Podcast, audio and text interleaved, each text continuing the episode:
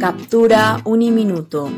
Hoy les presentamos las ocho pesadillas de la pandemia por María Antonia Barrios. Quédate en casa es algo que nos han vendido como un sinónimo de introspección, pero esta es una idea que cada vez veo más lejana.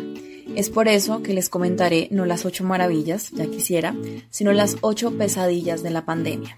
Comencemos. Primero, si a lo mejor se ha encontrado con personas que están peleando por el décimo rollo de papel higiénico, está presenciando la caída de la torre de papel. Segundo, el reloj corrupto, el que se ha encargado de hacer más evidente la tergiversación del término riqueza, que nos quede claro que no es desangrar a los demás. Tercero, aquellos que no se convencen de que no son los dueños de los animales, del medio ambiente, en general no son los dueños de absolutamente nada. Con ustedes, el Dios. Cuarto, los que uno a uno arriesgaron su vida por la compra de un aparato electrónico. A estos los llamamos la ola de nieve. Quinto, la separación inminente entre la red de Internet y la videollamada de su trabajo o clase. Además de eso, los sentimientos negativos que le generan como el estrés o el agotamiento.